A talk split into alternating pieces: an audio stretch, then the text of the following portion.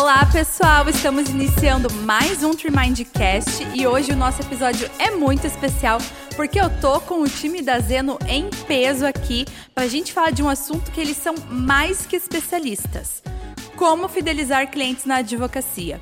Se o seu escritório tem dificuldade em prestar um bom atendimento, se vocês perdem clientes com frequência, se vocês sofrem por não receber indicações, hoje a gente vai entregar algumas dicas, alguns segredos para que vocês não passem mais por esses problemas.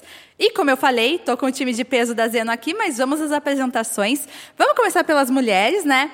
Estamos com a Gabi. É, ela é responsável pelo time de branding lá da Zeno. Ela que comanda ali o time, ajuda nessa estratégia, faz com que essa startup cresça, com que a gente tenha cada vez mais conhecimento da Zeno dentro do meio, do, do meio jurídico. Gabi, prazer, prazer não, né? Que bom que você voltou aqui. Seja bem-vinda novamente.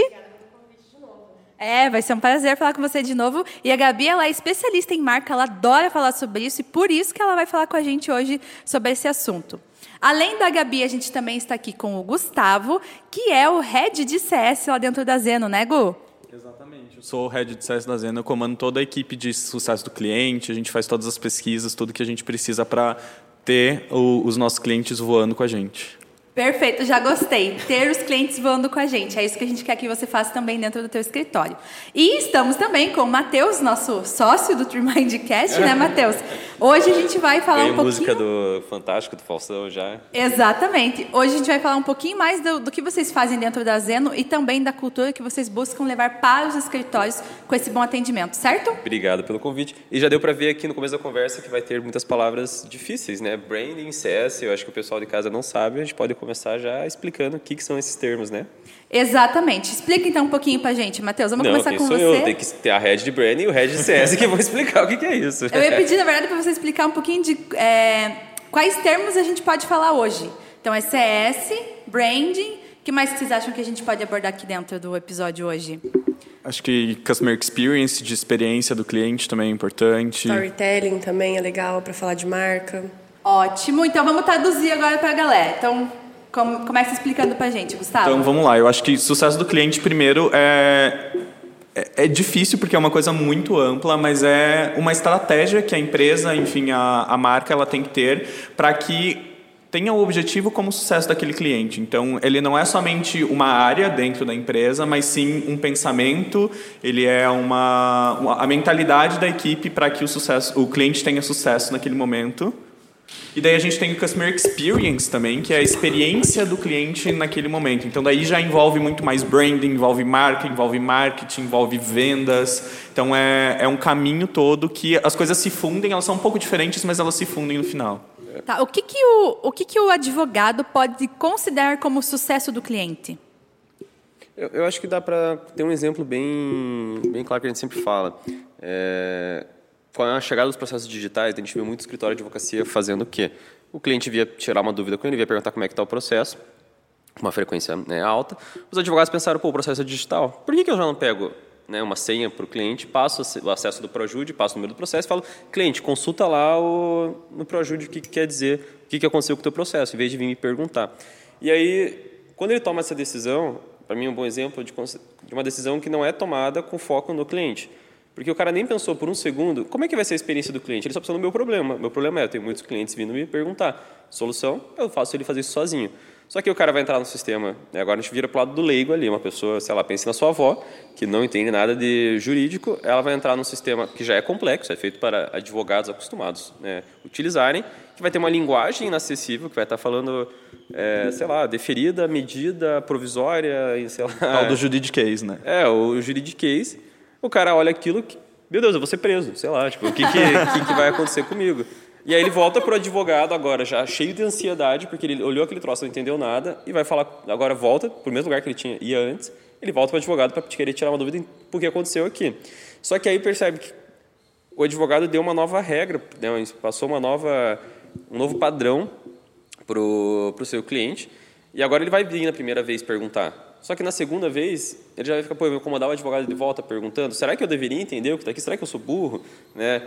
E aí, ele vai perguntar para o advogado, o advogado vai, de, vai demorar. Aos pouquinhos, ele vai se distanciar do advogado, vai viciar naquela página de acompanhamento do, do Projude, sem entender cada vez menos coisa, e aquela ansiedade vai só crescendo dentro dele. Quando ele voltar para o advogado, ele já vai estar com a ansiedade lá em cima, surtando, precisando, tipo, desabafar. Né? E aí o advogado, pô, o cliente vem puto falar comigo. Sim, você deixou ele numa situação que ele fica puto. Aí, é para mim, é muito uma decisão, né, um exemplo do dia a dia do que, que é ter a gente fala de cliente-centrismo, né, com o Nubank, lá customer-centric e tal, uh, é você não ter o cliente ali no foco. O cliente no foco seria você desenvolver um outro processo, alguma coisa que você consegue, você nutrir ele com informações já em linguagem acessível, que você consegue tirar né, aquela demanda constante no celular, mas você está olhando para a experiência dele. Né? Você está colocando o problema do cliente em primeiro lugar antes do problema da empresa. Acho que é, é, é um bom é, exemplo. É você pensar na mentalidade é, do cliente mesmo. Então, ao invés de você entender, tipo, resumindo tudo que o Matheus falou, é você, ao invés de você pensar como um advogado que está ali resolvendo o meu problema, você precisa resolver o problema do teu cliente. O problema, ou enfim, dar uma solução para ele naquele momento,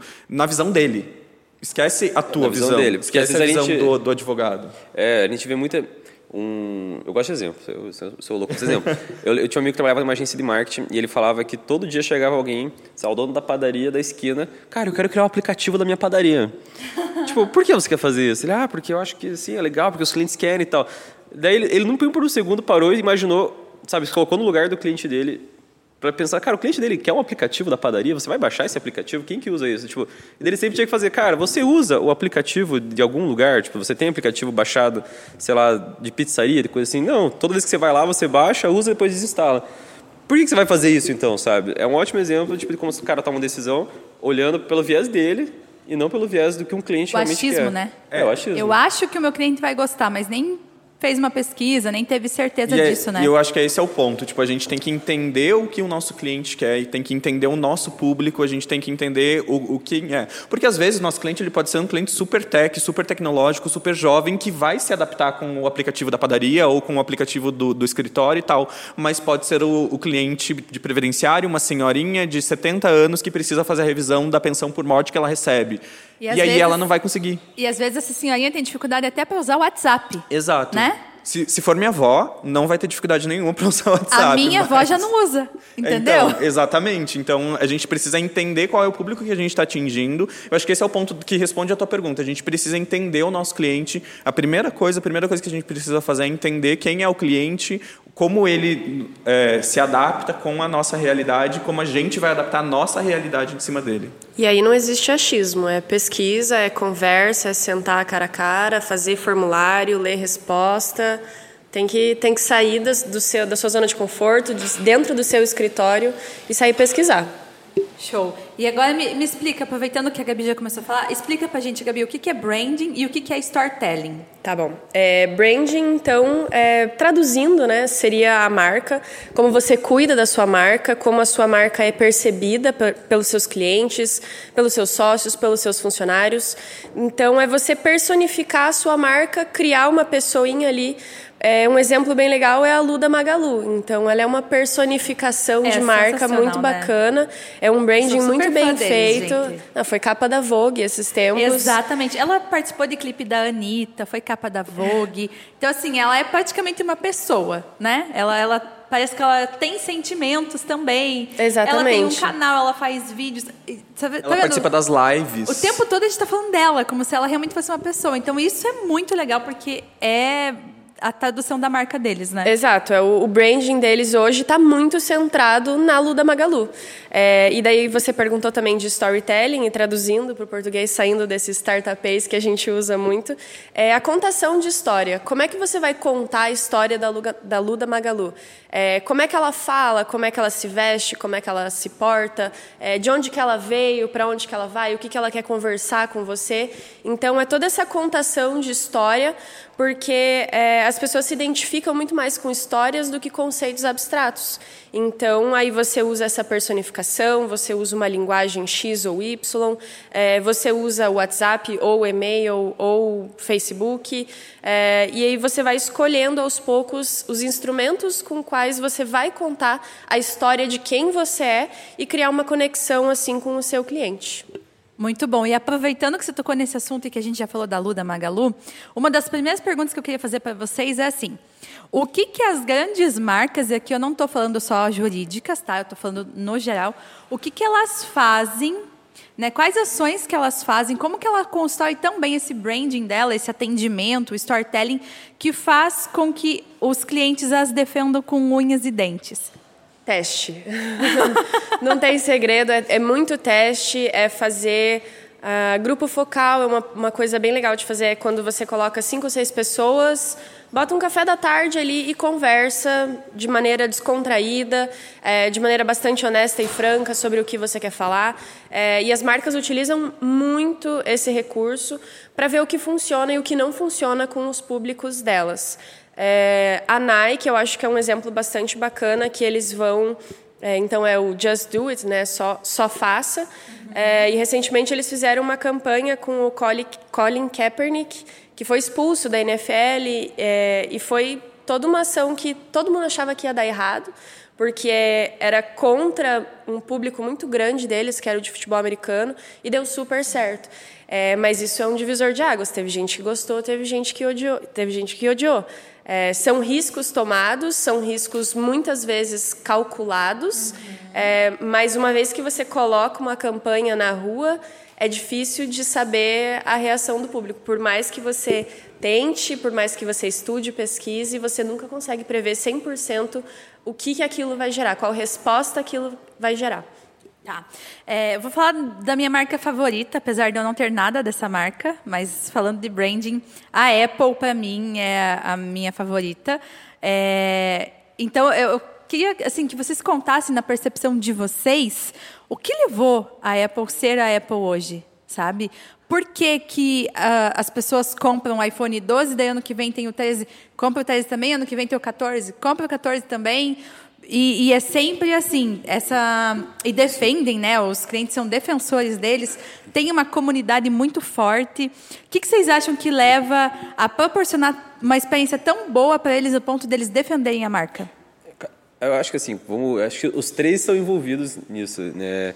Para mim, começa com o core deles. O core deles não é vender celular. Eles têm algo por trás, eles conseguem vender pro. Eu, eu tenho problema com o microfone, ficou me lembrando aqui. o, o core deles não é vender celular. Se a Apple amanhã quisesse vender uma geladeira, a galera ia comprar a geladeira da Apple, porque ela não está vendendo um celular. Se a Electrolux quisesse vender um celular, a gente não compraria, porque a gente identifica como geladeira. Então a Apple consegue, de alguma forma, passando pelo CS, passando pelo Brain, comunicar que eles têm um propósito maior, que eles são algo mais do que isso. Eles são tecnologia, eles são revolução, eles são movimento, eles são perfeição. Eles conseguem comunicar tudo isso para a gente e é isso que cativa a comunidade deles. A ideia dessa Aí eu não sei porque eu não, eu não sou muito do time Apple, eu sou bem pragmático, mas o Gus é. O que, que você gosta tanto na Apple? Eu acho que além de eu gostar muito da marca, eu tenho tudo da Apple e eu sou tipo o Apple Boy que usa não tenho mais relógio, mas eu uso todo o resto. É, mas eu vejo que é muito a experiência do usuário. Então, eles estão focados reais na experiência que a gente tem desde quando você vai numa loja da Apple. Em Curitiba, não, a gente não tem uma loja própria da Apple, mas quando você vai numa loja da Apple, a experiência que você tem. Eu até estava lendo uma reportagem sobre isso esses dias. É, o fato deles colocarem aquela. A, a fachada deles ser inteira de vidro já é o teste que eles fizeram e eles entenderam que o, os clientes eles já veem aquela loja, aquela grandiosidade curiosidade, muita gente testando produto. E daí tem o Genius Bar dentro da loja também, que é os é, gênios que eles chamam, de pessoas que estão lá para te ajudar a resolver um problema que você tem com o teu celular ou para te ajudar a configurar. Quando você compra um produto em uma loja própria da Apple, tem uma pessoa ali para te ajudar a configurar o teu computador, para te explicar, para te fazer um onboarding, se a gente for para dentro de, um, de uma estratégia de CS, para fazer um onboarding com aquele cliente, explicar a funcionalidade funcionalidade, funcionar, eh, explicar o software. Então, eu acho que é essas pequenas coisas que eles foram implementando que acabou tornando a marca grande. Porque no começo eles eram computadores, né? Tipo, eles surgiram como um computador e hoje é muito mais além do que isso e torna a vida das pessoas muito mais fácil. Eu sou defensor da Apple, então eu vou falar bem. O Gus é o cara que se saísse a geladeira da Apple, ele ia comprar a geladeira da Apple. Se eu tivesse dinheiro, eu ia comprar a geladeira da Apple. Mas, e é exatamente isso. É, eu prefiro, e hoje eu vejo que se eu pagar um pouco a mais no produto da Apple, A minha experiência como usuário vai ser melhor e eu vou me adaptar melhor do que num produto de outra marca e eu prefiro pagar um pouco a mais porque eu vou me sentir confortável e tipo você está imerso nesse mundo Exato. já, né? Para sair dele vai ser mais difícil você se adaptar com outro software e fazer toda essa mudança vai causar um, uma estranheza no Gus com certeza. É, e até a própria figura do Steve Jobs, que ele sempre se portava como visionário e vanguarda e não sei o que, inovação. É, e isso permanece até hoje, apesar dele não estar tá mais à frente, né? É, e é, engra... Quem... é, é, engraçado que ontem a gente estava conversando na hora do almoço é, e a Agatha falou pra gente, tipo, ah, eu nunca tinha tido um iPhone, agora que eu comprei eu não troco mais. E eu falei, tipo, yes, legal, é isso Consegui. mesmo. porque a experiência é diferente. E daí ela já falou, ah, eu não usaria um computador da Apple porque é muito difícil. Eu falei, amiga... Até você se acostumar. Até você se acostumar, porque depois ele é é ótimo, é muito rápido, é muito fácil de mexer, sabe? Então é, é essa experiência mesmo. E isso que a Castro falou do Steve Jobs, por exemplo, que ele tem essa coisa de visionário, era isso que eu estava querendo puxar. Ele passa essa imagem e aí você, quando está usando, aí eu vou, né, eu sou muito anti-marca, anti, tipo, essa coisa, mas o Gus, ele se sente um visionário, tipo, ele está usando a Apple, ele está na vanguarda, ele é um visionário, ele é inovador, ele é o, é o early adopter de tecnologia e tal. E isso não é só a, Apple que usa. A gente estava falando esses dias no. A gente foi pegar um cafezinho lá do escritório. A gente tem o The Coffee, que agora surgiu no. Né, em todo lugar existe um The Coffee. E aí todos os The Coffees, eles têm, né, é franqueado e tal, mas eles mantêm uma qualidade, primeiro, do ambiente, que é um ambiente muito clean, você se sente uma pessoa moderna ali dentro, ele tem toda essa pegada de uma arquitetura mais limpa, e aí sempre os baristas, e aí eu não sei se é proposital, com certeza eu acho que é, mas né, não dá para saber. Eles sempre põem baristas parecidos, pessoas descoladas, tipo com cabelos diferentes. A chili com... beans do café. A chili beans do café, com pessoas com tatuagem. E quando você toma, a gente tava brincando, pô, eu me sinto que nem eles, eu sou descolado que nem esses baristas, pô. Eu sou, sabe, você puxa aquilo para você. Você tá só tomando um café, mas você sente isso. Já quando você vai no no mais um, ou é mais um, aquele amarelinho, você não sente tudo isso. Você sente, ah, um café só. O preço dos dois é o mesmo. Você um, você acha que é caro. O The Coffee você não acha caro. Você acha que ah, é o preço justo de um café feito por baristas tão estilosos e que passa essa, essa sensação pra gente. E para quem não é do universo, eu imagino um advogado ouvindo, ah, isso é bobeira. Tipo, isso não acontece. Isso acontece muito. Tanto que a Castro já puxou a Chili Beans na hora na cabeça. A Chili Beans usa esse mesmo, mesmo recurso.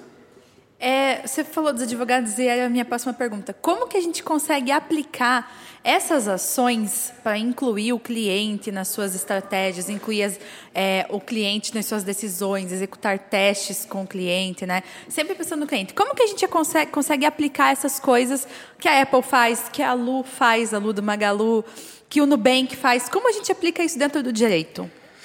Olha, eu dá para pegar vamos começar com um exemplo fora e trazer para o direito. O Airbnb, quando ele começou, tem um podcast muito legal que conta a história deles e tal.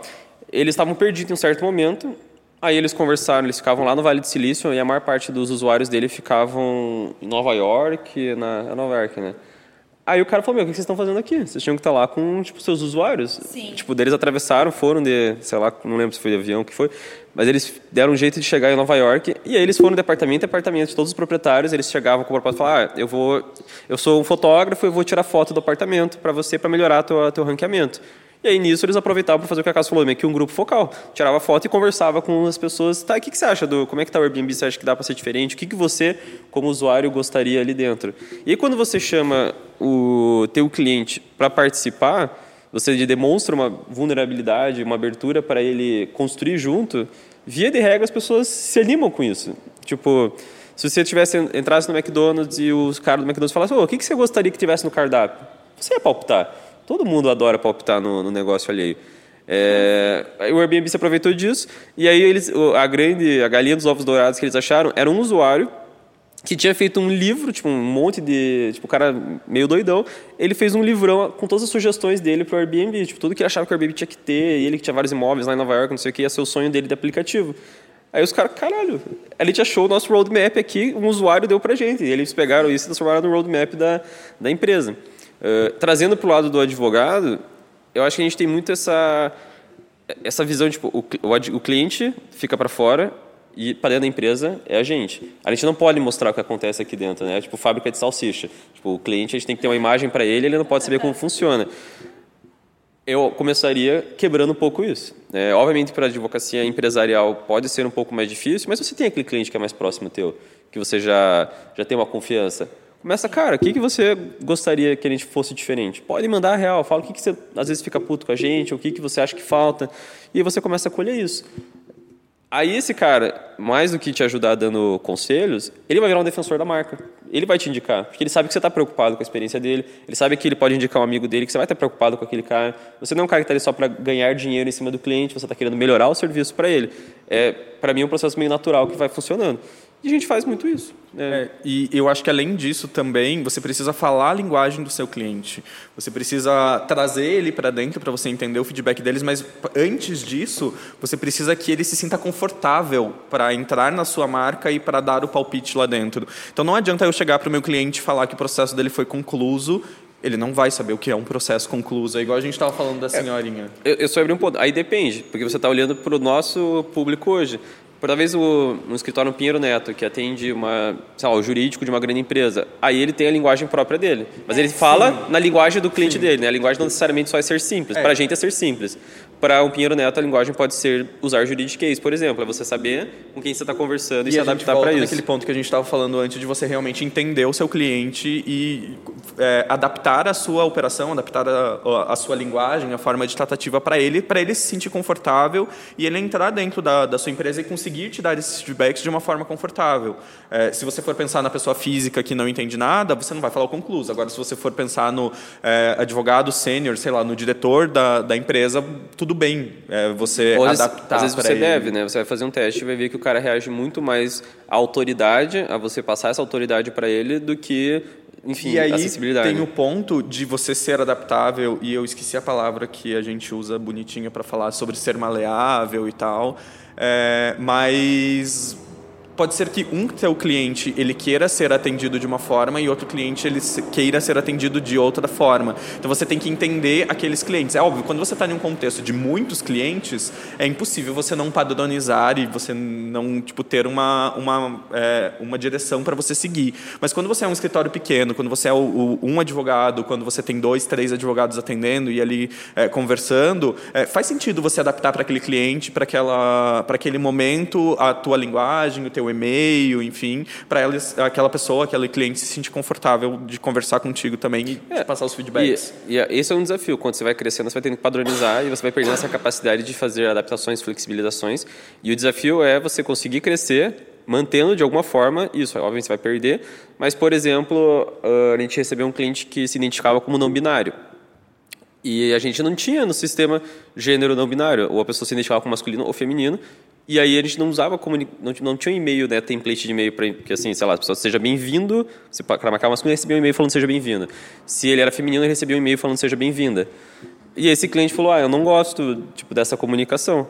Aí a gente parou e conseguiu adaptar o sistema. Tipo, a gente não, não é uma personalização no nível que o Gus vai ter que mudar alguma coisa no dia a dia, mas a gente conseguiu parar com tecnologia, adaptar e agora a gente tem um gênero não binário e quando a pessoa escolhe esse gênero a gente manda em comunicação neutra, é, aquelas que a gente, né, mais velho, a gente não sabe usar muito bem ainda, mas que termina com com E, geralmente. É, E, isso. Então, todo... E a gente foi estudar e foi a entender foi, é, como, como realmente adaptar ficou, a linguagem. Eu e o Gus até altas horas pegando vários Mas, artigos. de... Seja bem-vinde. Bem-vinde. Uhum. Essa é a parte sim, mas tem vários. Já tem a, toda a gramática ali sim. adaptada. Então, Depois eu fui estudar em inglês e daí, tipo, é, é, pior ainda, é, porque não é existe o pronome né? ele ou ela, daí seria dentro. É no plural que eles usam daí. Sim. Mas enfim, mas é um exemplo de como você pode sempre tentar personalizar. Tipo, não é porque você está crescendo, padronizando, que você tem que botar todo mundo em uma linha de, sabe, de abate de gado. Você é, tem que conseguir, na linha de abate do gado, personalizar vários caminhos diferentes para o seu cliente escolher o melhor para ele. E pensar nas técnicas de CS mesmo, enfim, de atendimento, a, as grandes empresas elas têm padronização, mas, por exemplo, se você hoje... É, vou trazer o exemplo da Google, que foi a empresa que eu trabalhei para ela. É, se você for é, atendido em qualquer lugar do mundo, o atendimento vai ser igual. Sim. Vai ser padrão, porque é, eles têm o treinamento, mas você não é um robô lá dentro. Você tipo, consegue fazer as coisas dentro das linhas de atendimento que precisam ser realizadas. Eu acho que é exatamente isso. A partir do momento em que a gente está crescendo e a gente está atendendo mais gente, você não precisa deixar de ser você e não precisa deixar de ser um humano atendendo, mas você precisa adaptar e, e deixar as linhas para que aquilo seja um pouco mais padrão padronizável para que tenha uma qualidade e, e um, uma satisfação melhor no final. E aí eu vou passar a bola para a Gabi, porque esse padronizamento, essa padronização, a gente olha e pensa muito pelo viés de eficiência. Então, um gestor, né, o cara de operação, pensando, não, não dá para eu ter vários caminhos diferentes, vai virar confusão, eu tenho que ter um padrão para saber o que está acontecendo. Mas mais do que isso, quando o Google padroniza no mundo inteiro o atendimento, ele está definindo uma marca. Ele está falando Exato. como que a pessoa tem que se comunicar com ela. Eu quero que você use a linguagem autoritária, complexa, que você passe, não, você, que a gente é crânio de tecnologia, o cara não sabe nada, poderia ser. Ele optou por fazer, não, uma linguagem super acessível, que comunica com a pessoa e tal. Aí, isso é uma padronização, mas que não tem motivo de eficiência, tem motivo de marca, porque a pessoa Esse é o tom associar. de voz da marca, né, Gabi? Exato, e o Gus tocou num ponto bastante importante, que é, é padronizado porque eles não querem que deixe de ser humano. É, não é para você sentir que está falando com um robô.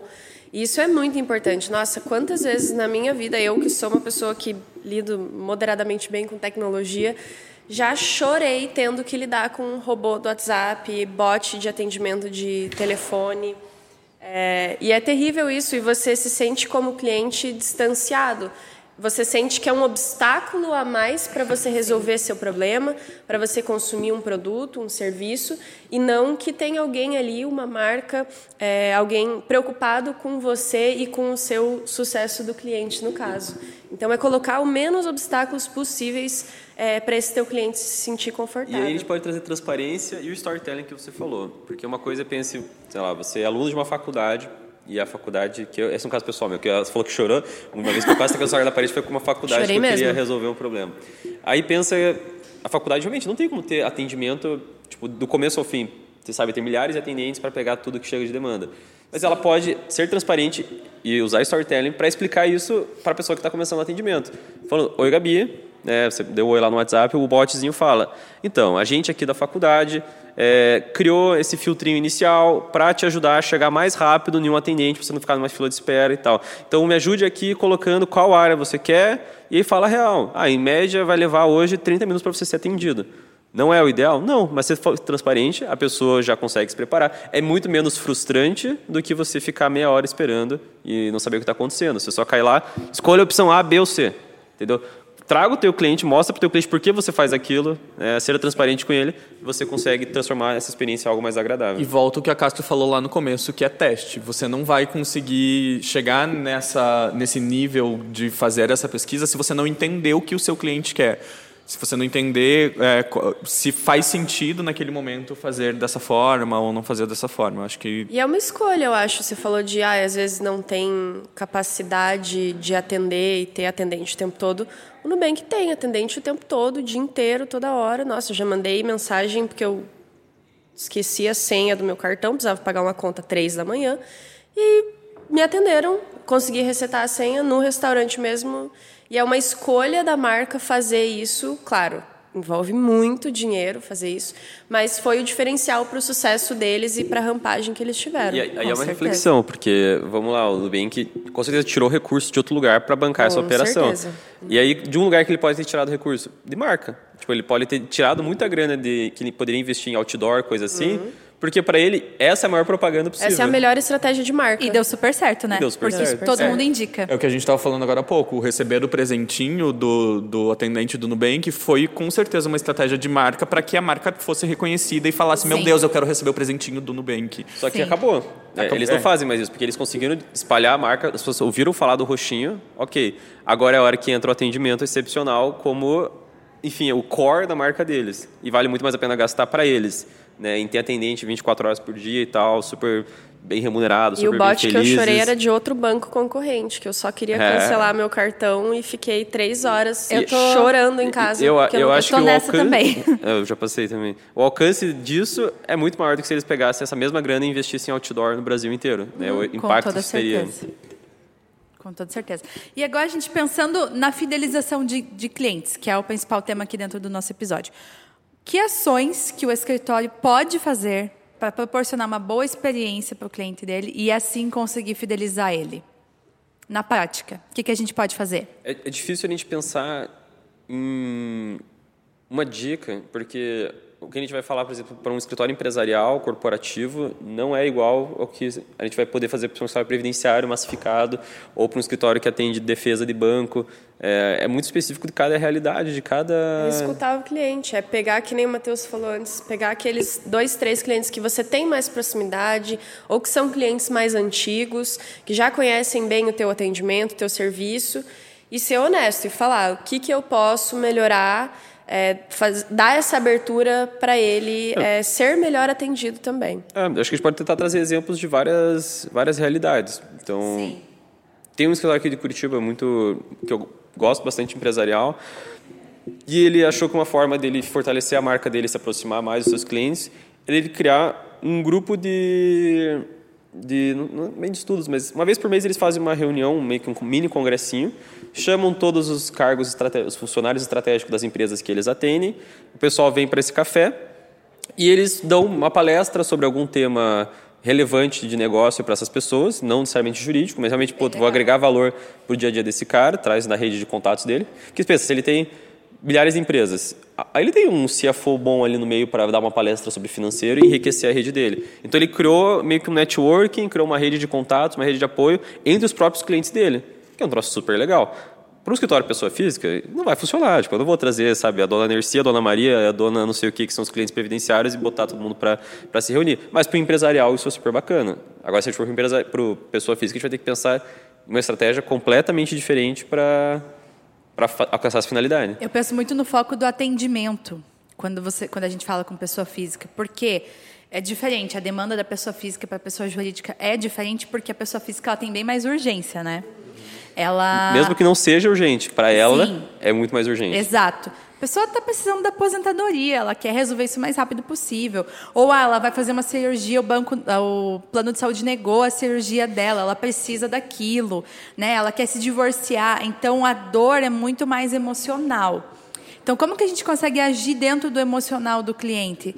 A primeira coisa é prestando um bom atendimento rápido, né? Você ouvindo, você não tendo esse atendimento robótico, como vocês comentaram, é, realmente tentando humanizar o seu escritório, mas principalmente ouvindo. O que eu sinto assim que faz muita diferença é quando você para para realmente ouvir o que aquela pessoa está passando. E um ponto importante é você alinhar a expectativa que aquele cliente tem. É com a sua, o seu escritório, com a sua empresa e realmente cumprir é, com o que você está prometendo. Então, não adianta você prometer um atendimento de excelência se você não vai conseguir dar um atendimento de excelência. É muito melhor você falar para o cliente: nosso atendimento é na segunda-feira o dia inteiro e eu vou atender você sempre na segunda-feira, porque ele vai saber que na segunda-feira ele vai ser atendido, do que você falar, meu, eu atendo de segunda a sexta, das 8 às 6, e você só tem tempo de responder ele ao meio-dia, que é o horário do teu almoço, e você vai ter uma lista de clientes enorme para responder, e você não vai conseguir dar conta de tudo. Então Nossa, você precisa alinhar essa expectativa dele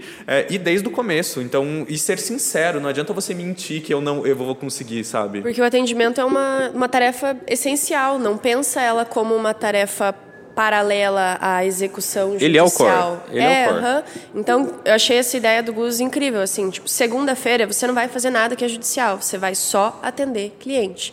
Tira o dia só para atender cliente, dar andamento de caso, falar com ele, mandar mensagem, perguntar se a avó está bem, tudo mais. Segunda-feira é só para isso. E daí os outros dias você tem para fazer aquilo e você não vai mais misturar e se sentir sobrecarregado a semana inteira. Uhum. É, é, bem perfeito, mais tranquilo. Perfeito. Sabe uma o... coisa que a gente faz aqui que eu sinto que já é bastante, dá bastante diferença, assim. isso vai desde o comercial até quando a pessoa é nossa cliente, está com a gente há um tempo. A gente sempre começa qualquer reunião, qualquer atendimento, qualquer coisa que a gente vai falar com o cliente a gente sempre começa com perguntas um pouco mais pessoais. Ah, como você tá? Tá tudo bem e Criar tal. conexão, né? Exato. E aí, conforme a gente vai é, fazendo isso com mais frequência, a pessoa vai tendo abertura para nos passar outras coisas também. Então, já aconteceu o caso aqui, por exemplo, da pessoa comentar que perdeu o cachorro recentemente. Ah, eu tô grávida, não tô conseguindo trabalhar direito. Aconteceu tal coisa na minha família. E o que, que nós costumamos fazer? Anotar. Ah, essa pessoa perdeu o cachorro ah, essa pessoa está grávida e não está num dia muito legal, está de tantos meses. Por quê? Quando eu fosse retomar o contato com ela, eu já saberia no que perguntar. E aí, como estão as coisas agora? Sua família, sua filhinha, com a perda do cachorro, como que ela ficou? Né? Já conseguiu é, melhorar disso? Ainda está sentindo? Genial. Melhor estratégia de venda é possível. Sim, e isso não é só para vender, isso é uhum. dentro do seu escritório é para você fidelizar. a conexão mesmo com, com o seu cliente. Exato. A gente chama de mindful connections, né? Tipo, são pequenas conexões que você vai fazer com ele. É rapport que chama, tem essa técnica é, de rapport, rapport também em vendas e etc. E a gente fala muito aqui de escuta ativa, porque quando você está conversando com uma pessoa, geralmente você tende a prestar atenção no que você precisa. Então, ah, a senhorinha vai se aposentar. O que, que você precisa saber? Se ela já contribuiu, há quantos anos, com o que, que ela trabalhava, qual era o salário dela, qual é a idade dela. Então, você tem algumas perguntas padrões. O advogado foca apenas nessas perguntas. Uhum. E aí ele não presta atenção na história de vida dela, ele não presta atenção se ela é viúva ou se ela tem um marido, e às vezes, putz, ela perdeu um marido recentemente, ela precisa da aposentadoria porque era ele quem bancava a casa às vezes não percebe que ah, ela é doente, então ela precisa de remédios. E deixa passar um monte de outras coisas. E quando você começa a exercitar essa escuta ativa, ou seja, realmente ouvir o que a pessoa está falando além daquilo que você precisa, você começa a prestar atenção em outros pontos que vão fazer com que você crie conexão com ela. Uhum. Então, isso que é importante. E, para mim, é uma das ações essenciais dentro do escritório. É você realmente liberar um tempo. Igual você falou, ah, vou focar em toda segunda só atendimento. Beleza, eu vou só atender. Mas o que, que eu vou fazer nesse atendimento? Que perguntas que eu vou fazer e o que, que eu quero descobrir dessa pessoa? Uma virada de chave é talvez trocar a palavra atendimento por relacionamento. Perfeito. É, é o dia de relacionamento e isso é o core do teu negócio. Você, o advogado ainda tem uma resistência muito forte a entender isso. Ele acha que o core do negócio dele é jurídico. Beleza, o teu core, você tem que saber direito e tal, mas o teu core não é isso. Você não existe. É meio que é sua obrigação, Essa jurídico, é a tua obrigação. Né? Você tem que ser um bom advogado. E se você não é, você traga um parceiro, você contrata alguém que seja. O teu core, que vai trazer dinheiro para o negócio, fazer você crescer, é relacionamento. É como você se relaciona. Desde que você seja PJ, se seja pessoa física, não importa. Vai ser o relacionamento com o cliente. E agora fazendo um merchan, mas é para isso que a Zeno surgiu. É. a gente surgiu para deixar um o advogado fazer as coisas jurídicas que ele foi, que a gente aprende na faculdade. Então, quando você estuda direito, você aprende a fazer o direito e deixa o, o resto com a gente, que a gente faz é, lá e resolve. É porque esse é um ponto também. A gente não, quando vai abrir um escritório escritório, ninguém avisa para a gente que a gente vai deixar de ser advogado e a gente vai virar um empreendedor, vai virar é, mais do que um advogado. Se a pessoa, o sonho dela é fazer petição e escrever tese, fazer a parte, fazer audiência, tudo bem. Só que você não vai poder ter um escritório, porque ter um escritório é muito mais do que isso. É, um escritório sozinho, né? Um Sim, escritório que seja você... seu início, porque Exato. depois você vai conseguir ter mais pessoas, enfim. Mas aí vamos lá, mesmo o, o advogado, por exemplo, empresarial esse eu consigo ver de todos os meus colegas, a gente tem um amigo em comum, que é o, o Diogo.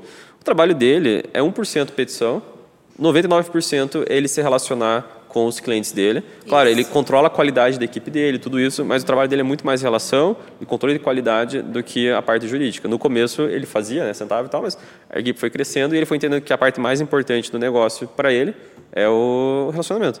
Cara, e aí as redes sociais ajudam muito, né? Porque quando, mesmo quando não Ajuda é e seu... atrapalha é, a cara da Gabi. Não, se você souber usar, ela vai ajudar. É. Porque mesmo quando você ainda não tem aquele cliente, é, ou se já é seu cliente, se você usar com frequência e divulgar mais seu escritório, buscar já um relacionamento, interação com as pessoas ali, você consegue já é, criar uma comunidade ali, meio que uma família, né? As pessoas começam a te ver de outra forma, tipo, ah, ele não é só meu advogado. Ele é meu amigo, eu indico ele, eu sei da vida dele, eu sei o que ele está fazendo hoje. Ó, e, e, mas esse eu, eu colocaria como. Já de passo para mas esse é um cuidado que eu vejo o advogado muito recém-formado que está no escritório, ele quer vender essa imagem de amigo para o cliente dele. No primeiro atendimento, ele às vezes faz a escutativa, nossa, não, a gente é amigo, não sei o que, eu vou cuidar de você. Só que entra a, a expectativa, o elemento expectativa que o Gus falou, porque ele está sendo falso, porque ele não vai manter isso depois. E aí o cliente dele fica puto, porque esse cara quer voltar na semana seguinte tomar um café lá, você já fechou o contrato, já não tem mais o que falar com ele e você começa a evitar ele. Aí você quebrou a expectativa. Então você é, quer. Você tem que manter um padrão sempre, se né? Se você quer ser amigo, seja amigo, mas Honrar seja. Com o que é, você exatamente. Promete. E às vezes também não é isso que o cliente quer, porque ele não, não estudou e ele não entendeu o cliente antes também. É. Tem, tem os às dois lados. Eu só quero resolver meu problema. É isso aí. Estou ali para fazer é. amigos. Eu quero tirar essa pendência da minha vida, sabe? Mas tem muita gente que quer estar tá lá abraçando e as aí pessoas. Vai do e... tato de saber é, ler as pessoas, é relacionamento. Uhum. É uma profissão que está atendimento. Atendimento é isso, Nossa. seja vendas, advocacia. Eu lembrei de um, um escritório que assim, eu não vou falar o nome porque eu não sei, não quero entrar no mérito se o que eles estão fazendo é lícito pela OAB ou não, é está dentro da regulamentação ou não. Mas o que, que eles fizeram? Um escritório de família, é, que só tem de família, muito divórcio, né, situações de família que a gente sabe que são complexas. E aí eles construíram toda uma rede de suporte além do jurídico, porque eles entenderam que quando o meu cliente chega com uma situação familiar complexa, mais do que resolver um problema jurídico, é o contrário, ele quer resolver ele precisa desabafar muita coisa. Ele, o brasileiro não tem uma, né, não frequenta psicólogo, não sabe a quem recorrer para falar do filho, que tá, o marido está não sei o quê. Então ela construiu uma rede. Primeiro começa quando vai ter a reunião com a pessoa, ela já tem uma sala para deixar a criança brincando com a mini recreaçãozinha ali, uma pessoa que fica ali para cuidar da criança. Porque pensa fazer uma reunião para falar de divórcio aqui com uma criança chorando no colo, Sim. ou com o filho aqui do lado e não sei o quê. Daí tá falando mal do, do ex-marido e a criança tá junto aqui. Ouvindo então, falar do pai. Falando do pai ou falando da mãe. Então já separa e tem ali uma coisa para a mãe ficar tranquila e poder falar de verdade. E aí depois que a pessoa contrata, ela tem uma, um apoio psicológico. Ela tem psicólogo dentro da equipe que está ali para conversar com a mãe. Eu achei genial. É genial. Eu adorei também. Muita gente fala que ela, eles estão indo estão misturando a advocacia com outras coisas, e isso é proibido, né, prestando outro serviço. Só que eu não entendo que eles estão prestando outro serviço. Eles estão prestando o serviço jurídico como Sim. excelência. Obviamente, Sim. eles não estão vendendo, ah, eu tenho um psicólogo aqui para você. Não, mas eu tenho um suporte. Né? Quando a pessoa liga com aquele, sabe, desestabilizada, todo advogado de família já recebeu essa ligação. A pessoa três da manhã desestabilizada porque o marido chegou bêbado, querendo pegar a criança, não sei o quê. Ela não precisa falar com o advogado. Ela precisa falar com um psicólogo que entende como vai lidar com aquele sentimento da pessoa, Sim, como é que vai social é outra coisa. É um serviço social, exatamente. O advogado não é nem preparado para escutar isso, para resolver isso. O que, que eu vou fazer às E faz, faz mal para os dois. O advogado Sim. ouvindo aquilo e vai, vai, começar a dar palpite né, vai se meter na vida da pessoa, vai puxar essa responsabilidade para ela. Sim. É difícil para os dois lados lidar com isso. Então ela ter uma pessoa profissional nisso que vai conseguir dar vazão para esses sentimentos da pessoa de uma forma muito melhor. Então aí ela estudou muito bem o público dela, entregou exatamente o que eles precisavam. E a gente vai naquele ponto que o cliente, na verdade, naquele momento ele quer ser ouvido, porque o pro advogado não vai ter nada para fazer no processo, não vai adiantar, caso, enfim, casos e casos, mas tem sim, casos sim. que vai ter o que fazer no processo, mas tem casos que não vai ter o que fazer no processo e é só o, o cliente só quer desabafar mesmo. Eu achei sensacional também, é. achei maravilhoso. Tipo, não é escalável para outros negócios, para a gente não dá para fazer isso, e tal, mas para o universo dela, para os clientes dela, aquilo funciona muito e bem. E provavelmente ela se posiciona mais como um escritório boutique, que ela atende poucas pessoas. Pior que não. Não? Ela é focada em classe média. Caramba. Que é justamente o público que não tem psicólogo, que não tem Sim. a quem recorrer, que quem palpita é a vizinha, quem palpita é a mãe, então Sim. Sim, porque geralmente ela, como ela foca muito na qualidade, geralmente esses tipos de escritório que focam mais nisso, no atendimento personalizado e tal, é. atendem menos clientes. Eu, eu também, né? quando ela falou, eu imaginei ela atendendo classe A, né? Sim. divórcio de rico. Não, ela foca em classe média. Muito Aí, legal. O modelo financeiro dela também é diferente, porque ela parcela né, todas as ações, os divórcios, tudo, em milhares de vezes. Então, tipo, ela faz parcela. É deixar de pensar como só um escritório de advocacia e você ser capaz de olhar áreas periféricas é, estudos que, Sim. sabe, tudo que agregue valor ao teu negócio. Não deixa de ser só o atendimento jurídico e é um negócio por completo, né? Você para de servir só como um advogado, né? Sim. Uhum. É uma assistência completa. Então, é, é outra e, visão. E aí a gente volta para a rede social da que a Cássio ia falar, né? Mas a rede social dessa, desse escritório, com certeza vai ser muito diferente da rede social de um escritório, sei lá, empresarial. Tipo, ela tem que refletir tudo isso, toda essa importância que ela dá para a pessoa, para o conflito, para a conciliação, né, para o bem-estar. É, eu, eu gosto das redes sociais, obviamente, mas é, ocorre um erro muito comum que é você achar que você vai conseguir angariar todos os seus futuros clientes por redes sociais. Ah, não. É, e o conselho que eu dou é pense as redes sociais como um cartão de visita. É aquele apoio que você vai ter para você mandar para alguém, para você mandar para um amigo, para teus amigos compartilharem. É, ele está ali para te dar um apoio de autoridade e não que ele vá ser é, o seu atendimento, que ele vai ser é, a sua captação de clientes. Então, isso é Com bastante importante. Não.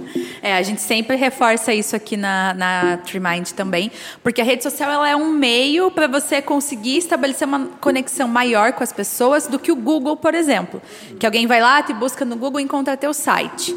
Na rede social, ela pode ver o seu dia a dia, ela consegue ver sua rotina, ver os atendimentos que você faz, né, se você for um advogado ativo na rede social. Uhum. Então, ela pode te ajudar. A pessoa pode tomar, por exemplo, se é uma pessoa que gosta mais de relacionamento, ela pode tomar uma decisão depois que ela te viu na rede social, mas ela não vai te trazer cliente 100% dali, entendeu? Só porque o teu Instagram é bonito, por exemplo. É, Não é, um meio, ajuda no relacionamento.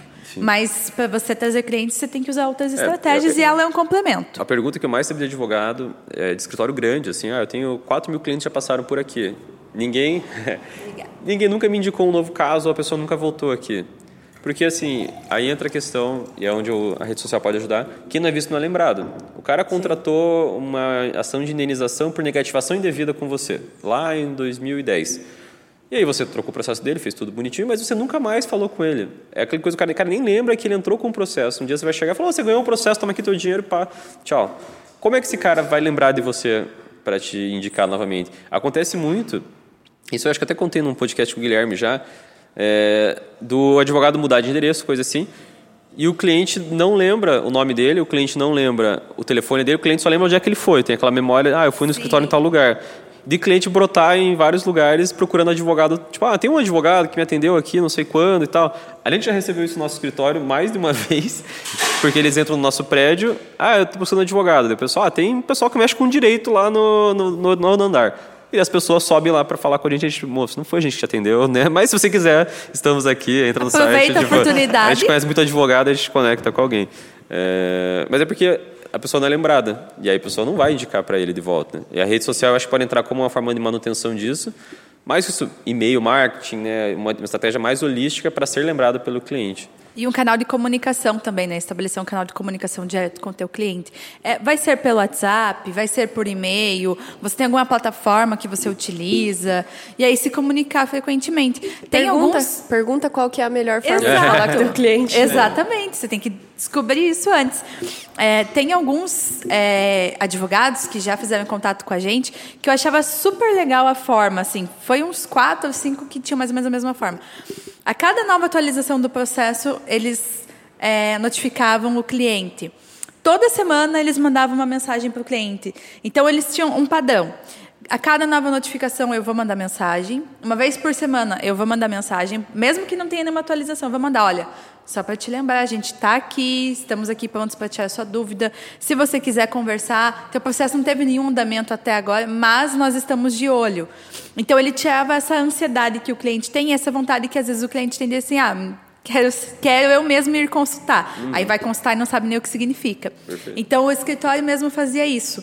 E isso eu acho legal, porque é, eles mantinham contato com os clientes frequentemente e conseguiam manter eles atualizados e ouvir eles. Então deixavam um canal aberto para ouvir eles também, caso tivesse sugestões. É, e aí é, é de volta, alinhar se é o que o teu cliente quer ou não. É perguntar para ele, tá, tá me mandando muita mensagem? Você acha que você quer receber menos mensagem? Você prefere uma vez por mês?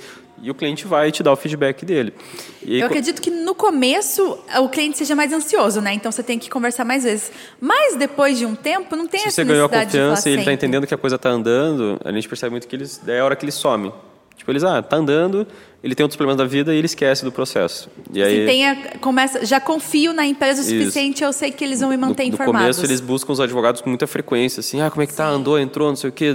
E daí quando ele entende que o processo é devagar e esse cara tá cuidando bem, aí ele acaba esquecendo, não propositalmente, mas outras prioridades da vida, ele vai lembrar uma vez a cada seis meses. Porque talvez a expectativa dele não foi alinhada desde o começo e, tipo, a gente não falou que o processo é um processo devagar e que vai demorar um, dois, três anos para você ter um êxito lá no final. E pode ser que não tenha o êxito também. E esse é o ponto. Que nem todas as ações são ganhas, nenhuma ação é ganha. É uma conversa entre duas partes lá dentro e quem vai decidir é o juiz. Então você tem que ter isso também alinhado e, tipo, tá- ter essa, essa O- conversa com ele. Você- Eu lembrei de um problema que a gente enfrentava muito forte de o, advogado, o cliente vinha, ah, quando é que vai ser entrado com isso? E a gente falava com o advogado, o cliente quer saber quando é que vai entrar com o processo. O advogado, não, não, essa semana eu já vou entrar. A gente passava essa informação. Aí a gente voltava para falar com o advogado, ah, não, mas é que eu descobri que tem mais não sei o que envolvido no processo, vai levar mais uma semana. A gente voltava, ele falou que vai levar mais uma semana. Só que aí, a credibilidade já foi acabando. Você Sim. pode falar de verdade, não, agora de verdade, agora é essa semana. O cliente não não vai vai acreditar. acreditar. Exatamente. Esse é, o- é a maior quebra de expectativa que a gente sofreu, assim. Foi um desafio para a gente lidar. Agora, quando a gente fala com a advogada, tá, mas é uma semana mesmo? O que, que pode intervir nisso? Ah, isso aqui pode intervir? Então, a gente vai avisar para o cliente, é uma semana, mas pode ser atrasado por isso, por isso, por isso. Aí você alinhou a expectativa com ele. Ele está ciente que pode atrasar. Ó, se, vamos, para a gente finalizar esse bloco aqui é, e caminhar para o nosso terceiro, eu queria só deixar um resuminho assim para o pessoal. Se eu tenho um escritório grande e eu quero fazer é, atender meu cliente melhor, o que, que eu posso fazer? Posso ter mais pessoas na minha equipe, alguém totalmente focado em atendimento, outra pessoa que pode atualizar os processos, enfim, mais pessoas para cuidar disso. Pesquisa de satisfação, Fazer- tecnologia. usar tecnologia pra isso. Exatamente. Mas se eu tenho um escritório pequeno, o que, que eu devo priorizar? Ah, eu atendo sozinho, advogo sozinho e tenho no máximo uma secretária, um estagiário. O que, que eu devo priorizar para prestar um bom atendimento? Eu acho que você precisa se organizar é, e entender quando você consegue atender os seus clientes e quando você consegue é, realmente dar uma atenção para eles e voltar naquilo que a gente falou antes de alinhar a expectativa dele do que vai ser naquele momento que ele vai ser atendido e realmente prestar o atendimento enquanto você fala que vai, vai atender ele naquele dia específico, naquela hora, etc. Eu pensaria no, né, no primeiro passo de você entender isso é algo que eu tenho que pensar, isso é algo que vai fazer parte do meu negócio e tirar umas boas horas para estudar isso, não estudar né, de pesquisar sobre o assunto, mas estudar de olhar no teu negócio e entender quais são os compromissos que eu estou firmando com o meu cliente, não em questão de contrato, coisa assim, mas quais são os pactos que a gente está fazendo, o que, que eu estou prometendo para ele, o que, que ele espera de mim. E realmente refletir sobre isso, pensar, é- não é algo simples de, de entender, é, vai ser diferente para a pessoa física, vai ser diferente para a pessoa jurídica. É entender depois o que, que esse cliente espera de mim. É, é um cliente que, será que ele espera almoçar comigo uma vez por mês? Se for por PJ, cara, pode ser algo assim. É um cliente que espera que eu atualize ele, é o cliente que, o que, que ele está esperando. E aí você, a partir disso, entendendo o teu cliente específico, levar para ele. Levar para o teu cliente e começar a validar isso, que é o que a Cássio falou, de teste. Vamos validar se é isso mesmo que ele quer. E aí você desenvolve uma estratégia para entender. E estar aberto a mudanças também. É, evoluir. Porque se, quando você for fazer a tua pesquisa, você talvez entenda que aquilo que você está fazendo, que você estruturou e que você fez, não, não faz sentido. Então você vai lá e muda. E é o, o que aconteceu com a gente. A gente começou bastante. a entender e ouvir os nossos clientes que eles queriam mais atualizações dos processos. E a gente está desenvolvendo toda uma tecnologia por trás para que a gente consiga atualizar os nossos clientes de uma forma muito mais proativa, e muito É. mais rápida e muito mais fácil para falar em linguagem deles e para eles tipo, ficarem mais tranquilos. Ah, Antes a gente queria enviar só coisas mais é, importantes, sentenças, a gente não queria deixar o cliente tão ansioso. Mas a gente entendeu que é isso que ele quer. Então agora a gente vai notificar até se, o, sei lá, o cliente, o, advo- o juiz pegou uma gripe e a gente vai avisar o advogado, o, ju- o cliente que o juiz está gripado. Show. Não é relevante, mas a gente entendeu que é o que o nosso cliente quer, o cliente da geração Mercado Livre, né, que saiu para entrega, saiu para do distribuidor, está na tua rua, está na tua porta. Sim. É a geração que quer isso, então Quer a gente saber de vai tudo. É, a gente vai se Legal. adaptar para isso. E é isso que vocês vão fazer a partir de agora, então? É. Bem legal. É, caminhando aqui para o nosso terceiro bloco, o que, que eu queria saber de vocês?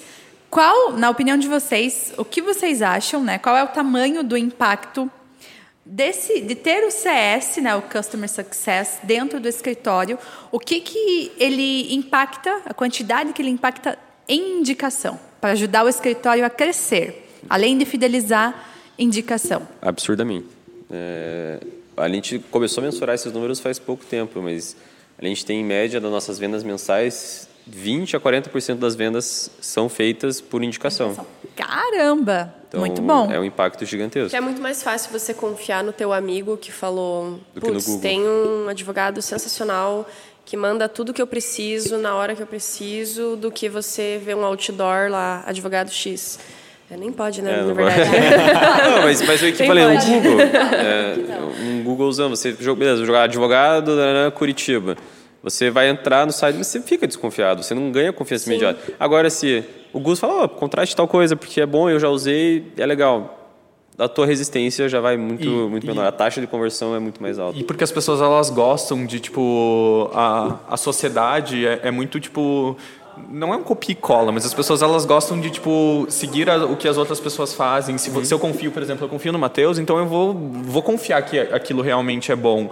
E aí vem toda aquela cultura do cliente centrismo que a gente começou a falar antes, é tipo de é, todas essas estratégias, tudo isso que a gente falou nos outros blocos, ela é, no final é para que você seja é, tenha uma marca boa, então para que a sua marca ela seja reconhecida, para que o seu cliente ele fique feliz, mas mais do que isso é para que ele te indique é, no final. Então se a gente está sentado aqui numa mesa de um bar e a gente começa a falar, eu vou lembrar, putz, eu tive um atendimento excelente para aquele advogado. Mesmo que ninguém me perguntou se é, alguém precisa de advogado, se precisa de advogado, mas eu quero falar sobre ele, eu quero falar que aquele advogado é sensacional e ele vai te prestar atendimento. Então, se um dia você precisar, fala com ele, está aqui o contato, entra no site, etc. Eu acho que esse é o ponto de, tipo, você, é, tudo isso que a gente falou é realmente para a gente ter mais indicação. E o CS, a cultura de Customer Success, ela surgiu por isso mesmo. Então, tipo, para aumentar as receitas lá do SaaS, do software, do software como um serviço, mas eles começaram a estruturar e começaram a entender o porquê que,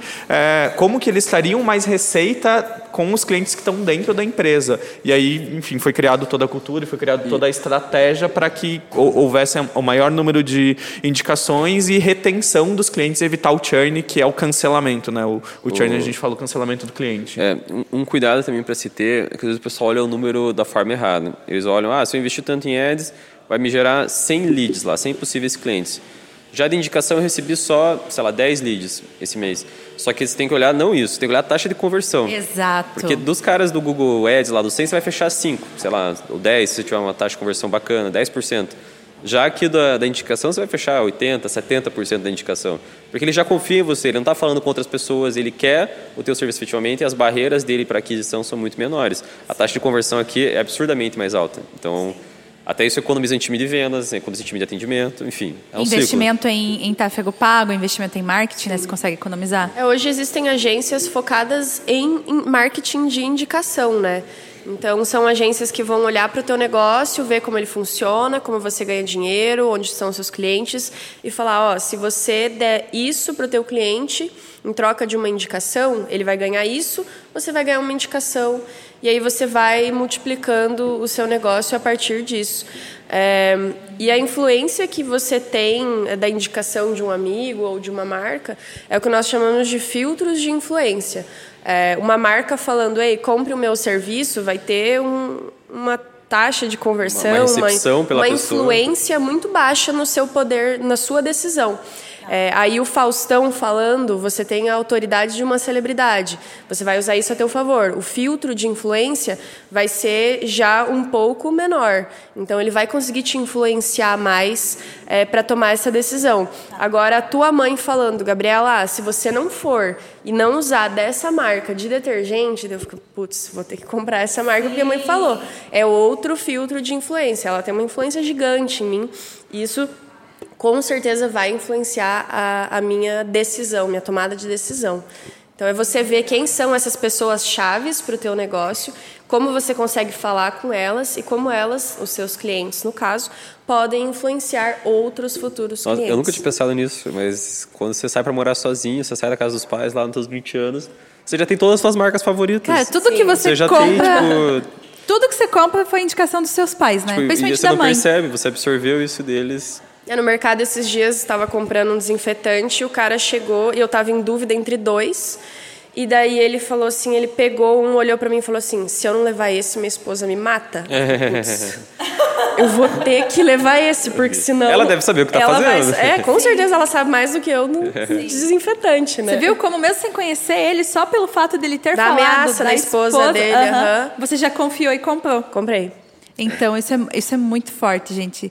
É, eu, eu, assim, a indicação é sensacional, né? E eu percebo que os grandes escritórios, eles têm uma certa facilidade a receber indicações, por conta do posicionamento deles. Autoridade, né? Autoridade. Exatamente. O que vocês acham? O que vocês acreditam que eles fazem para reforçar isso e ter mais indicações? O ponto da autoridade em especial é importante porque, beleza, você gosta de indicar um troço que foi bom, mas você tem muito medo de indicar algo e ser ruim. Sim. É igual tem... quando você indica alguém para trabalhar na empresa que você trabalha, né? É, nossa, você... Putz, você só vai indicar Quantas vezes a pessoa pediu indicação e você falou, não, não, vou te indicar. E você só, tipo, conhece? Não, nunca, não sei quem é. Só é colega tal, não, sabe? Você não vai pôr o nome na reta. O cliente, se ele tiver uma duvidazinha de que você vai poder fazer algo mal para aquela pessoa, que vai dar algo de errado, ele não vai te indicar, ele vai ficar quieto porque sobra para ele, né? Mesmo Sim. que a pessoa não vai descontar nele, mas a gente tem esse medo, essa, essa responsabilidade. Então, a autoridade do escritório grande já entra com isso, porque tem um volume. Tem várias pessoas já usaram. Eu não estou indicando um troço que acabou de começar, que eu não, né, que eu só usei, que eu não sei se vai dar bom. Não, você está indicando com base na tua experiência mas também reforçado pela experiência de sei lá, milhares de pessoas que já passaram por ali, que deixaram avaliações boas e tal, se sente muito mais confortável de fazer uma indicação. É entender que a autoridade não é de um dia para o outro, não é uma coisa X ou Y que você vai fazer, não é só atendimento, não é só marca, não é só redes, é um conjunto de coisas que nem você falou, ah, escritórios grandes, pô, eles não abriram semana passada, né? Eles estão há 20, 30 anos, Anos, às vezes né? É a terceira geração da mesma família que está mantendo aquilo lá, a mesma autoridade, a mesma qualidade, o mesmo serviço, e foi assim que eles criaram essa famosa Eu autoridade. já tenho muito advogado que associa autoridade com mestrado. Ah, não, eu tô, comecei um mestrado agora, comecei um doutorado, porque não, eu tenho que pôr lá na parede escrito. Não é isso que o cliente está olhando. Era isso que eu ia falar. O, o que a gente fala de autoridade, é autoridade da marca, autoridade tipo do conhecimento, e não tipo de você ser uma autoridade em cima daquele cliente. Ou Se você jeito uma te chamei de doutor. Depende do teu perfil, né? Não vamos por regras. Pode ser que para algum perfil específico seja bom ser, se impor como doutor e tal. Mas não é isso que a gente está falando. Está falando É. de autoridade da tua marca como uma coisa confiável, uma coisa que é especialista Como as naquele pessoas assunto. veem a sua marca como autoridade, Isso. né? É, isso mesmo. Exatamente. Uma coisa que você falou que, que cham- que me chamou a atenção agora, que eu gostaria de ressaltar, é essa questão, ah, o escritório está há 20, 30 anos, mas ele parece ter a mesma qualidade do serviço. É exatamente isso, é essa qualidade que as pessoas percebem, porque a gente Ser só capaz de indica... manter a qualidade. Perfeito, porque as pessoas só indicam quando elas gostam e se elas têm certeza que aquilo vai trazer resultado, que aquilo vai dar certo. E é o que você falou, ninguém vai pôr a mão no fogo por algo que não tem certeza. É, e um exemplo bom é que a gente, lá dentro da Zeno, nós já tivemos ações improcedentes por causa de, enfim, inúmeros motivos que todo mundo sabe por que uma ação pode ser improcedente. É, mas mesmo assim, nós recebemos a indicação daquele cliente que indicou para a família, indicou para amigo e etc. Porque ele gostou da forma como a gente conduziu o, o processo, como o advogado conduziu. E mesmo que a ação foi improcedente, tá tudo bem, sabe? Ele, eu, Ele, ele entendeu que o Ele- advogado fez o trabalho excepcional e não Exatamente. foi culpa dele. Ele E aí entrou a qualidade do atendimento, né? Todas as vezes que vocês conversaram com ele, a forma como vocês explicaram para ele o motivo de ter dado improcedente, a forma como o advogado conduziu essa, esse processo, tudo isso entrou e tudo isso garante a qualidade do serviço, que faz a indicação acontecer. E que vai fazer o cliente te indicar e ele não- também não cancelar no final, E né? Que a voltar, gente né? também é, a- a- pode acontecer do cliente, ah, ele, ele não curtiu, ele- você não fez nada disso que a gente conversou aqui hoje. Então o cliente ele pode cancelar, ele pode falar não, eu vou para o outro escritório que o meu amigo falou que o atendimento é melhor ou que enfim tem alguma coisa. Então É, Até porque quando a indicação é complicada, quando você está com um problema, você vai desabafar com teus. Pô, aquele escritório que eu contratei tá. Nossa, só dor de cabeça, não cuidou do meu processo direito. Os amigos todos vão palpitar e vão trazer as indicações dele. Então, se você não está olhando para isso, os outros que estão olhando a indicação vão roubar os teus. roubar, né, entre aspas, os teus clientes. Porque o amigo vai falar: não, não, não, sai daí. Isso aí, nossa, eu tenho aqui o meu doutor não sei o que cuida de mim, maravilhoso. Daí vai falar na cabeça do cara, pô, mas eu precisava de um cara desse. E aí Sim. você vai perder um cliente que você não olhou para isso. Então aqui nós temos dois problemas, né? Você perdeu, ele, primeiro, ele não vai te indicar e segundo, você perdeu ele. Por quê? Porque você não alinhou a expectativa, não passou prazo, não passou forma de atendimento, né? Não alinhou com ele o que, que você vai entregar, quanto tempo vai levar, né? Quais são as etapas do processo, como você faz o seu atendimento. Aí entra essa questão do quanto esse alinhamento inicial é importante, né? E- sim, e é muito mais fácil você manter esse cliente lá dentro se você fizer um, o- a expectativa da- dele tem, esteja dentro de uma linha mesmo, do que você reverter um pedido de cancelamento no final. Porque ele já vai estar chateado, ele já vai estar puto, ele já vai ter indicação, ele já vai ter conversado com o outro advogado e vai ser muito mais difícil de você reverter ele. Então é, é mais fácil você nem chegar nisso. Então, É prevenir. É prevenir, exatamente. Exatamente. É, é prevenir. Tem, lembrei, assim, totalmente aleatório, mas tem uma, uma coisa que eu gosto muito, teoria de- do poder. né? Eles tratam o poder e a influência é um deles, e aqui a gente está falando de marketing, então é um tipo de poder que a gente exerce nas pessoas. Ah, eles tratam o poder como algo material, assim, algo quase- é um, como se fosse um fluido. E o- a primeira regra de poder é se você o poder ele sempre está se deslocando. Então, se você não está trazendo poder para você, você está perdendo ele, porque ele está fluindo para outro lugar. Então, se você não está influenciando o teu cliente, botando ele na tua esfera de influência, influenciando no sentido positivo, dele te confiar em você, dele adquirir, a, é, como é que é, apreciar a sua marca, ele está fluindo para outro lugar. Ou está solto e outra, né, outra pode puxar ele, né, como como um imã. E encaixa perfeito aqui para nossa para nossa situação. Muito legal, gente. Uma última pergunta que eu queria, principalmente para você, Gus, em que momento que a gente deve alinhar essa expectativa? É no momento ali do processo de venda ou é logo depois que o cliente fechou com você? Qual é o momento ideal? todos os momentos são ideais para você estar tá alinhando a expectativa, mas é, é, é porque é uma linha. Então você tem que pensar na expectativa do cliente durante toda a relação que você tem com ele. Então você tem que alinhar para ele, por exemplo, você acabou de fazer uma venda, você tem que alinhar com ele qual é a expectativa dele. Ele quer que a ação seja o em uma semana, passo, né? é, em dois dias. Lembra que a gente fez uma vez o jogo da vida? A gente brincou que a gente fez Sim. tipo o, o caminho do nosso cliente dentro da, da Zeno e a gente fez o jogo da vida falando: você está aqui, o próximo passo é esse. E é exatamente isso. Veio do desenho do jogo da vida, foi, e, foi maravilhoso. E quanto tempo tipo você vai utilizar? É, naquilo, porque você não vai conseguir entregar uma petição inicial em duas semanas, em dois dias, quer dizer. Mas talvez duas semanas seja um prazo suficiente e o cliente ele precisa ficar ciente disso. Passou a petição inicial, é um outro momento, é uma outra expectativa que você vai ter que alinhar, que é o prazo do processo, prazo de citação. Às vezes a gente não consegue nem citar a outra parte, vai demorar. Eu tenho processo do meu pai que durou 10 anos para citar a outra parte. E foi tipo um caos, o processo não, ainda está rodando. Então, tipo. E... Tem, tem o melhor exemplo assim que a gente falhava, né? E a gente falha, né? Gente não tem problema de falar isso. Uh, era audiência de instrução. Então, o advogado e o cliente iam para audiência de instrução, se encontravam lá. E ele sempre colhe o feedback depois do advogado. Ah, como é que foi a audiência o que você achou? Porque é um momento bem traumático para ele. Então, a gente tenta preparar o advogado né, para ele passar a melhor imagem possível para o seu cliente. O feedback vinha com constância. Ah, o meu advogado, achei ele ruim, porque ele não falou nada, porque ele não se impôs, porque ele não sei o quê. E aí, a gente começou a entender o que, que o cara esperava que o advogado fizesse na audiência de instrução. Porque a gente conversava com o advogado, né, que é o dono do cliente, e ele, cara, eu fiz isso não, foi, a audiência foi maravilhosa, a gente vai ganhar esse processo.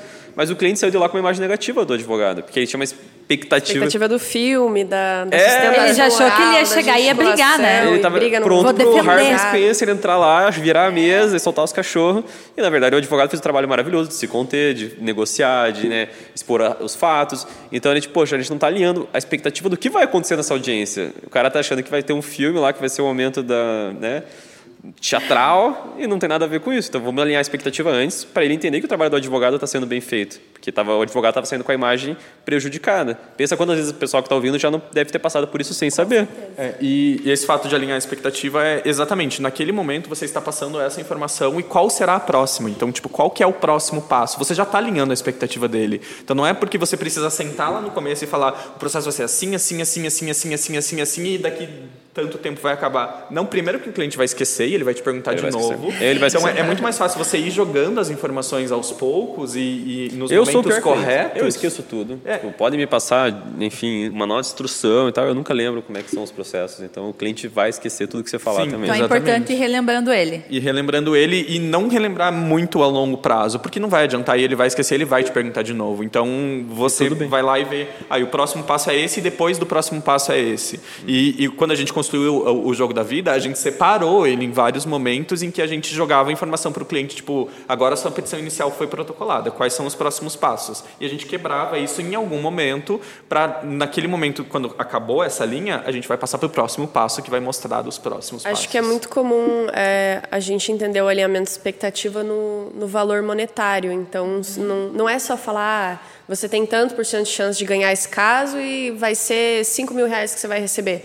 Isso pode ser um alinhamento de expectativa também, mas muito mais que o Gusto falou é você entender do começo ao fim a jornada do cliente Processo, né? e explicando passo a passo. Eu que não, não sou advogada, eu entendia dessa forma do, da expectativa só, tipo, ai, quanto que eu vou ganhar? Acabou, é isso que eu quero saber. E agora eu vejo que, obviamente, é muito mais fragmentado esse processo. Até porque essa é uma pergunta que muitas vezes é difícil, é impossível de é, responder. Então a gente tem que conseguir alinhar com o cliente isso também. Mas da tua pergunta inicial, né, qual momento? É verdade o que você falou, mas vendas é o momento que eu mais vejo problema. Tipo, tanto escritórios quanto a gente, quanto outras empresas mesmo. Porque vendedor e a pessoa que está na linha de frente, ele quer prometer o universo para a pessoa, ele quer fechar aquela venda. Então, se o cara fala, pô, eu preciso em dois dias. Não, a gente consegue dois dias. E já passou isso dele. Já. A gente vê ó, gente vendendo coisa que, que é impossível de realizar. Então, ali realmente é um momento que precisa ter uma atenção especial. Treinamento porque... da equipe, né? E alinhar é. a expectativa com o vendedor também, né? e alinhar a expectativa ele. entre áreas nesse é. ponto. Porque, a gente, como a gente já passou por isso e a gente sabe que já teve... Chegou e a gente teve que se virar na operação para fazer um negócio em dois dias, hoje em dia os vendedores eles vêm perguntar para a gente na operação: vocês conseguem entregar em dois dias? Senão eu não vou nem. Aí a operação oferecer. alinha com o advogado. Vai, Exato. Ele- ela não promete também. Antes a gente já, faz, já fez esses erros. Agora ela vai lá. Advogado, a situação é essa, tal. Podemos fechar para você esse caso? Podemos. Então, É, bora. e é exatamente Tá isso, alinhar entre junto. as áreas. E daí a gente volta lá a falar sobre o cliente sinterismo de novo, mas é todo mundo com essa visão de cliente e todas as áreas alinhadas. Então tá todo mundo alinhado, todo mundo sabe que o cliente está no foco e que a gente não pode é, tá- errar nesse sentido. Para quem está ouvindo e é o advogado ainda sozinho, você está numa fase muito boa, porque você pode fazer tudo, você alinha tudo contigo Você toma mesmo. todas as decisões, né? A partir do momento que você tiver mais uma pessoa, pode ser um sócio, pronto. Já começou os desafios, porque às vezes o que você está alinhando não é o que o teu sócio está alinhando com você. É Todo o mundo tem que de estar. comunicação que a gente fala, É. né? Quando você tem uma ideia, outra pessoa tem outra ideia e vocês não, não conversam, é o básico. Só sentar e trocar ideia. Eu e a Cássia, a gente faz muito isso. É, a gente tem desafio de comunicação eterna. Eu sou advogado, ela é comunicadora de relação pública. Às vezes eu estou falando de A, ela está vendo B. Ela está falando de C, eu estou vendo D. Porque a gente tem conceitos totalmente diferentes, prioridades Sim. totalmente diferentes. Então, como é que a gente resolve isso? Só com muita reunião e muita conversa para a gente alinhar conseguir com a se própria alinhar. equipe Sim. também, né? Sim, Muito sim. legal, gente. Bom, pra gente finalizar aqui hoje, então, queria que vocês deixassem um recadinho final de vocês, como que as pessoas encontram a Zeno nas redes sociais, como elas encontram vocês nas redes sociais. É, arroba Somoseno em todas as redes sociais. Website também somoseno.com.br. Somoseno para tudo quanto é lugar. E o recadinho, o que que você diria para o advogado que está tá querendo estruturar um CS dentro do escritório? Seja aberto a novas ideias, seja aberto a críticas e testa. Conversa, conversa, conversa e alinha com o teu cliente. Conversa, eu levo tudo na base da conversa na minha vida. Muito bom. É, o meu recado eu acho que é escute, seja aberto a ouvir e escute realmente e ponha em prática o que você está ouvindo. Não adianta você escutar e você não colocar em prática o que você está ouvindo também. Então acho que esse é o Mesmo que seja desagradável. mesmo que seja desagradável. Até porque o desagradável Inclusive. é melhor. É, inclusive. É, ah, eu vou deixar então, venha conversar com a gente. A gente adora a gente que está tentando estruturar CS. É uma área nova na advocacia, a gente não tem todas as respostas também, então é bacana participar de outras experiências de gente que está tentando estruturar isso, está tentando construir, porque a gente aprende também. Então pode chamar a gente para conversar. Meu Instagram, eu não sei qual que é, mas está na. Da underline Zeno. a guerra. Mate Eu sei underline a o guerra. Instagram de todo Obrigado. Me chama para conversar que eu ajudo quem puder. Ah, eu também. É, se, é super aberto, pode mexer no LinkedIn e Instagram, é sempre arroba Dalavecchia, que é meu último sobrenome. Depois vai ter ali no embaixo escrito. É, mas é só mandar mensagem que eu estou super aberto, a gente conversa. Muito bem, gente, obrigada. Pessoal, vocês encontram a Trimind também nas redes sociais, no Instagram é arroba. Estamos presentes também no LinkedIn e nós gostaríamos que vocês nos dessem um feedback sobre esses novos episódios, tá? O que você achou de bom, o que você gostaria de sugerir, temas, tudo que você com- quiser compartilhar com a gente, você pode me mandar por e-mail, juliane.trimind.com.br ou guilherme.trimind.com.br. E por favor, pensem nessa parte de CS. A gente sempre fala aqui bastante de marketing. Semana passada a gente falou um pouquinho sobre vendas também, que precisa ter dentro do escritório.